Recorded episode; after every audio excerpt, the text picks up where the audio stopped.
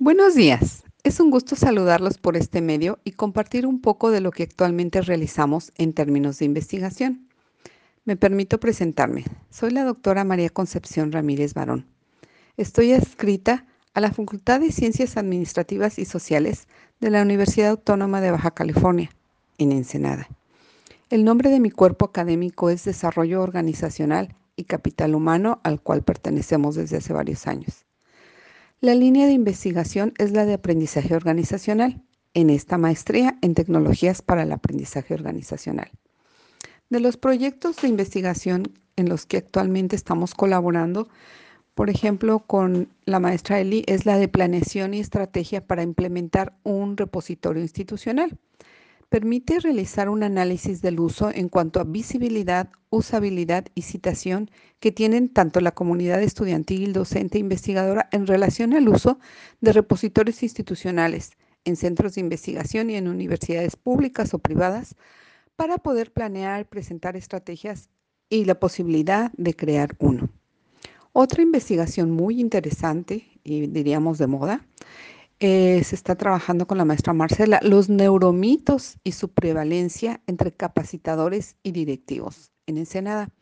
Aquí se trata de identificar la prevalencia de neuromitos entre, estas, entre estos capacitadores y directivos de la zona de Ensenada o de donde consideremos importante. Las ideas erróneas se tienen en el funcionamiento del cerebro, que está muy trabajado ahorita con la neurociencia, y su aplicabilidad en el aprendizaje, neuroeducación.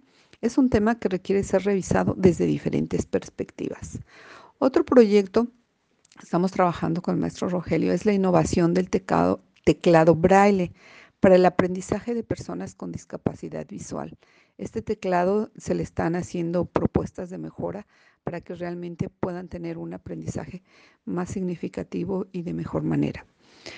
también estamos colaborando con el maestro Carlos en el involucramiento familiar y su repercusión en el rendimiento académico con el uso del Facebook como una herramienta de interacción educativa.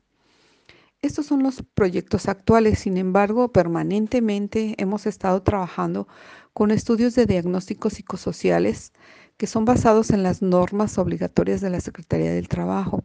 También diagnóstico organizacional basado en una metodología muy importante, como si fuera auditoría administrativa, pero esta es una metodología socioeconómica de, Henry Zaval.